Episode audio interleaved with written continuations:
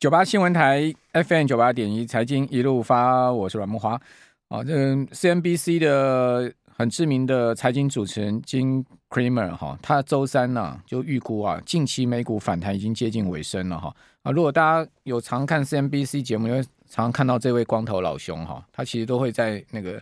呃 NY。呃，那个美美呃纽约证券交易所连线嘛，哈，或者说在摄影棚里面对股市啊发表他的看法哈，他其实还在 CNBC 是蛮指标的一个人物啊。呃，他说呢，最近美股反弹近尾声啊，同时他敦促投资人应该要削减投资部部位哈，获利了结。好，那美股呢，从六月中旬出来的强劲反弹啊，四大指数都站上半年线了哈，这个弹幅非常的明显哈，比如说呃。纳斯达克指数已经弹了二十一趴了嘛，哈，然后另外标普的弹幅也差不多有十六七趴哈，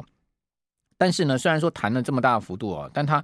呃还是没有米平啊今年以来的跌幅嘛，那个还差了蛮多的哈，啊，呃，毕竟我们都知道简单数学哈，一百块跌到五十块，好是跌百分之五十，那五十要涨回一百要涨百分之百，对不对？所以你说啊，那弹三弹的这个二十呃二二三十趴哦，能弹回去原先下跌的三三四十趴吗？那当然是不行嘛。好，那但是也确实都站回半年线哈，但是你会发现最近哦，这个上涨动能有减弱啊，比如说呢，他给的财报疲弱，导致他给的股价大跌哈。那另外销售数据也不好哈，零售销售也是低于预期啊。哦，四大指数呢都是同步收跌的哈，在周三哦，那 Kramer 就说呢，他说他我不想吓大家了哈，但股市在经历，他是说奇迹般的涨势之后呢，需要一段 冷静期，而我们肯定会经过这段时间。那到底他讲的是对还是错？哈，我们赶快请富兰克林投顾资深协理梁佩颖来评估一下。好，佩颖你好，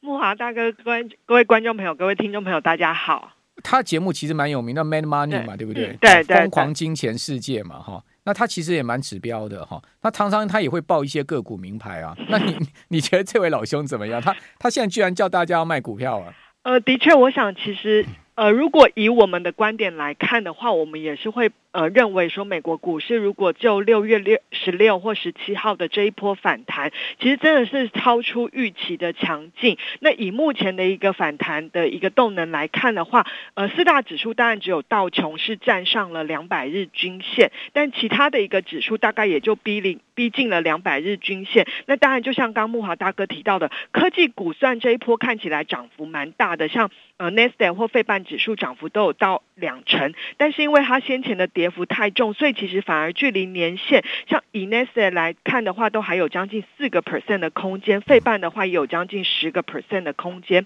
所以以目前来看，我们也认认为说，美国股市这一波的反弹的确是已经接近尾声。那主要的原因还是在于，第一个就是之前前的反弹，除了包括七月份的企业财报。没有原本预期想的那么悲观之外，另外一个其实很大的预期是在于，就是通膨即将要触顶。那的确，我们后来看到的数字也是这样。那尤其是在七月底的联准会利率会议，就鲍尔主席讲的那一段话说，说可能未来某个时间点会开始放慢升息的步调。在今天凌晨的会利率会议记录也是释出这样的一个讯号。但是呢，以先前大家是过度期待，说明年联准会可能就会开始降息。但目前看起来，如果以目前大家对于接下来通膨下滑的速度来看，明年联准会应该是，尤其是上半年，可能是比较倾向于先按兵不动，还不会那么快去进行降息的动作。所以如果这样的话，可以看到美国十年期公债殖利率目前大概就又回到了二点九个 percent 附近哦。那这部分其实。呃，美国十年期公债值利率先前是曾经降到了可能二点六附近，那这部分其实值利率的弹升，当然或多或少还是会对于股市评价面有一些压力。那第二个，我觉得对于股市来说比较大的一个风险，还是在于景气基本面的一个下行压力哦。那就像木华大哥提到的，其实。虽然说最近美国公布出来的经济数据是有一点错综，那但是你可以看到，就一些比较偏向于领先指标，像是新订单啦，或者是消费者信心指数这种比较偏向于调查面的整个指数动能都是是呃景气动能的预期都是在放缓，但是有一些比较偏向于零呃同时指标，可能像是一些零售销售数字啦、工业生产，甚至是落后指标，就是在就业市场失业率这些数字，它。看起来好像都显示美国经济还是充满韧性的哦。所以其实如果以联准会的货币政策紧缩一直传导到经济活动的部分，会有一定的时间递延效果。所以这部分我们觉得未来美国的景气可能还是会比较偏向下行。那尤其如果以其他的一个产业，像是半导体产业，其实最近或者是零售业，基本上我们觉得未来可能呃还是有。获利预估还是有下调的压力，那半导体的部分则是有去化库存这部分的一个可能，这样的一个状况之下，都会让股市这部分我们觉得是比较偏向于反弹结束，但是会不会立即出现有一个大跌的风险，倒也不会啦，那只是说因为就是。美国经济这次的一个放缓速度，不像说可能零八年或呃金融海啸，或者是二零二零新冠疫情那种是一个自由落体的下坠。那这次是一个有一点嗯温水煮青蛙的状态。那如果是这样的话，就会让这个行情变得比较难熬。那呃它的空头市场如果走的比较久，那这当中当然就像呃过去一两个月大家会看到的，空头市场当中还是会有一些熊市反弹。那投资人可能就是在资产配置上先做好这样的。准备，然后也不要去完全空手，或者是去做空，因为没有必要。那因为还是有一些熊市反弹的空间。这样，事实上，你去看两千年那一次，呃，纳斯达克指数从五千点跌到一千多点那一波，嗯，它其实，在下跌过程中，它也有出现那个四十趴的反弹，对，四十趴哦，是从低点弹上，不是只有弹两成，弹四十趴的反弹哦。好，那最近哈，其实美国股市又开始在封那个迷因股，对不对？对。哦，你可以看到今天有一个消息哦，哇，这大家都在看这个消息，说这个大学生怎么那么厉害啊？我觉得这个消息哦，背后一定有它的结构因素。我先讲一下这个消息是什么。他说，美国有个大学生叫做 Jack 了哈，哦，Jack Freeman 了哈，自由人。你看他名字学多好，叫 自由人。他二十岁就财富自由，为什么？他说他在今年七月哈。用每股不到五点五美金的价格买了五百万股的 BBBY 的股票，然后 BBBY 就是最近最夯的那个 Best Best and Beyond 嘛。他说呢，他买了五百万股的 BBBI 的股票，那在八月十六号啊，他用二十七块美金卖掉。哦，他说呢，他单是这一笔哈，这个 卖掉，他赚了一亿多美金了。哦，他说他周二账户卖出了价值超过一点三亿美元的股票，一点三亿美金。哦，获取了一点一亿美金的这个收益，等于说他，你看他从从五月到现在，好，五月到现在他，呃，对，七月到现在一个月多的时间，他赚了三十几亿台币。好，那这个消息呢，最今天一直在那个网络上流传啊，说这个学生很厉害了，这个股神啊，那我就要请教那个呃佩林了，就说一个二十岁的大学生，他说这个大学生是美国加州南加州大学应用数学跟呃，经济学专业的大学生啊，他一个大学生怎么可能？就算是那个 B B B Y 七呃七月的时候是只有五块多美金，五百万股哎，五百万股也要两千多万美金哎，他怎么会？他怎么会？他怎么会有这么庞大的？对，第一个他怎么会有两千五百万美金这么大的资金呢？啊，第二个，这个消息是怎么出来？哎，如果是我赚了一亿美金，我绝对不会跟别人讲。我我很怕那个有人有人要借钱在门口堵我，你知道吗？我觉得这个就是是不是那个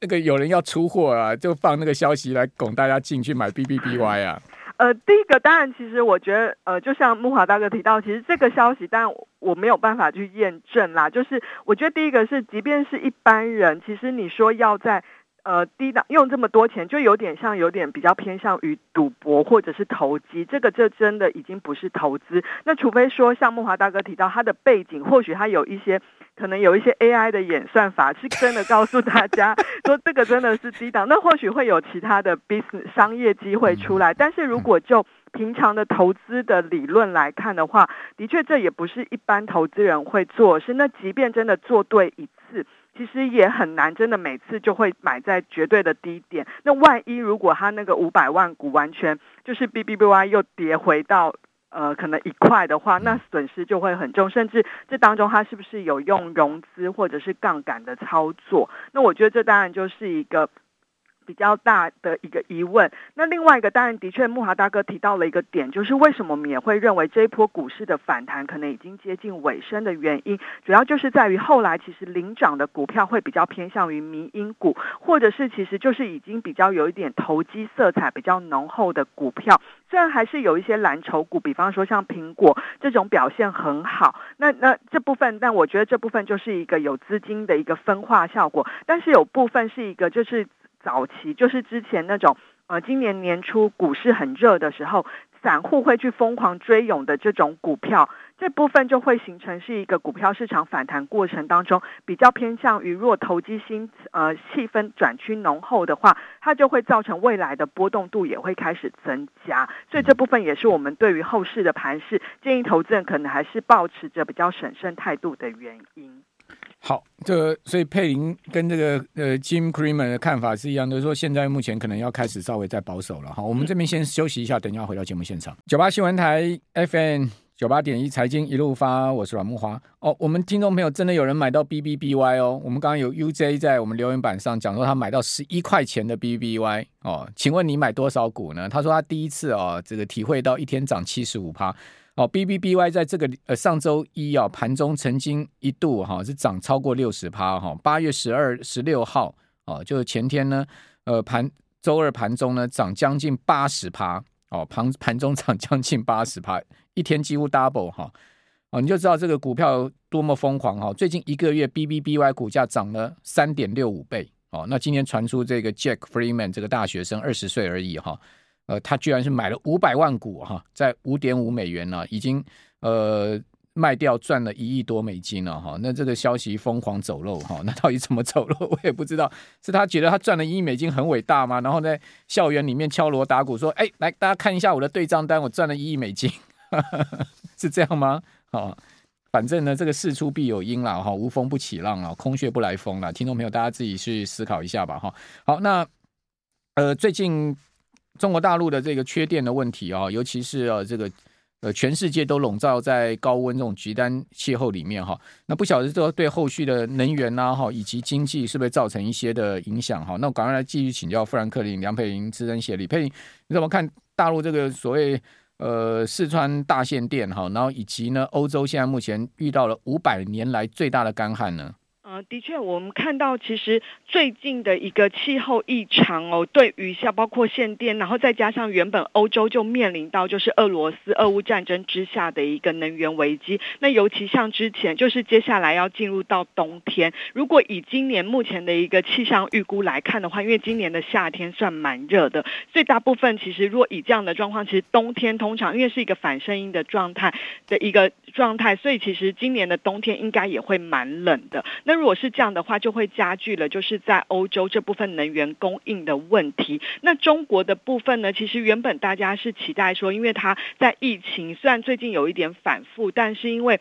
至少在疫情应该有机会让中国的经济走出谷底。但是后来又接连发生了，就是像烂尾楼，然后房地产市场景气还是在一个下行的阶段。最近又有限电的一个部分，虽然也有人说，就是限电的状况其实是可以去缓解目前呃。就是库存过高的一个问题，但是 它毕竟还是一个中国工业生产这个经济影响很重要的一个呃主力啦，所以我觉得这部分其实对于中国经济的下行压力会更大，所以你可以看到为什么这最近。中国呃，人行做的一个动作，就是它有适度去调降它的一个市场利率，那这部分就是反映出来他们对于中国经济未来的一个比较偏向下行的担忧，也希望透过政策面比较宽松的一个部分来发挥支撑经济的效果。那其实就总体全球来看的话，美国目前虽然说消费动能看起来还是比较偏向有韧性，但像像我们刚刚提到的，因为整个联准会紧缩政策，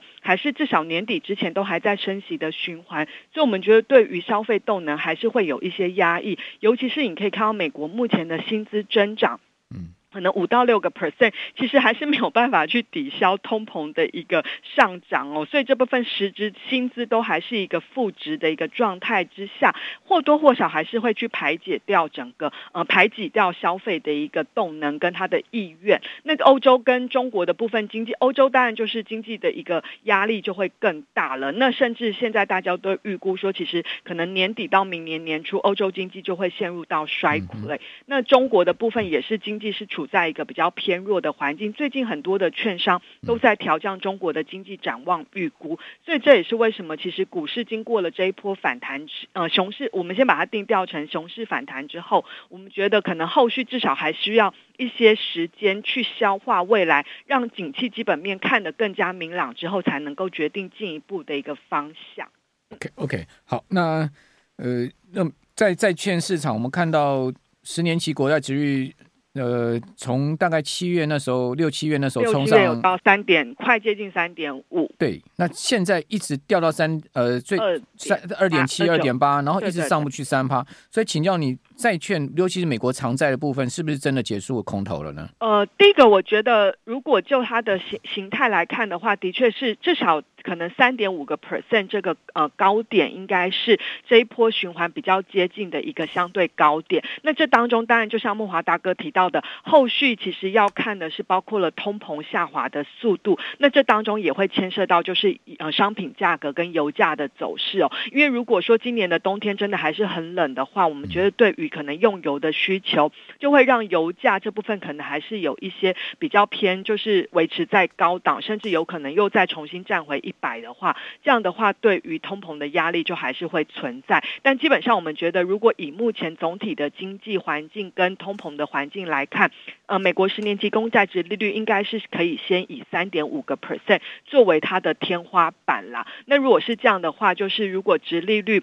现在是在二点九个 percent 附近嘛，那如果是这样的话，相较于股票市场是有景气下行的压力，债券市场它面临到就是呃联准会的升息步调。会放缓，那如果殖利率不再会出现那种急速弹升的状态，反而就提供了债券市场有一定程度的一个吸引力存在。那尤其通膨开始放缓之下，你买债券也比较不用那么担心受到通膨的一个侵蚀。所以现阶段我们反而建议投资人可以开始慢慢去留意债券市场的机会。好，那现在目前你们的建议投资组合该怎么做？呃，第一个当然，其实如果以股债配置来看的话，现在的股票我们是建议可能就是三到五成左右就好。那其余的就是你可以放在一些呃比较债券，或者是甚至保留在部分的货币市场基金，甚至在现金的部分去做一些定期定额，或者是可能像股市有震荡的话，再做一些分批的加码动作。所以股票的持股比重是建议至少要控制在五成以内。那这当中还是会以就像是美国比较偏向于。蓝筹股，甚至有一些高股利股票啦，或者是呃，就是比较偏向于呃稳健型的一个股票型的一个产品。那你可以酌量去布局一些像科技或者是生技，但是这个比重可能先不要太高，因为毕竟这一波也有一些反弹了。嗯、那因为它可能就是要用比较长期的策略来做介入，甚至这样定期定额的部分。那债券的部分，现阶段建议就是采取比较偏向于复合债，就是让经理人去帮你调配，可能是。在呃非投资等级啦，或者是投资等级，甚至是在呃公债的部分去帮你做一些调配。那因为现阶段的景气还没有走到，就是说违约率会大幅上扬。那这样的话，对于非投资等级债还是有它的一个利基的一个存在，那只是说，因为市场它还是会随着股市波动嘛，所以非买非投资等级债的投资朋友，还是要去留意它的一个信用利差，还有它的未来的一个违约率的变化，那这部分就会还是会造成价格的一个波动。好，那刚佩玲讲说，非常有可能冬天呢、哦，油价会重返一百哈。嗯，今天台塑化的董事长陈宝郎大预言哦，他也是这样看法。他说，油价将重返百元美元哦。哦，他说呢，对于外资看空国际油价的走势哦，哦，他是逆势表示说呢，呃，季呃季这一季啊，塑塑化厂税休结束啊，秋冬需求转强，下一季哦，就第四季油价就会上升了。今年底前呢，呃，原油每桶价格会回到百元以上。向来台塑化这个陈宝郎在这个石石化界已经是一辈子经验的人哦，他们看油价非常准的哦，嗯，而且台塑化大家都知道，他们要玩这个原油期货的，这个他们是很很很很懂得市场的哈。那最近西德州已经破九十嘛，见到八字头，然后那个欧洲的这个汽油布伦特 ICE 的期货，呃，布伦特原油价格也也破了这个九十六一桶嘛，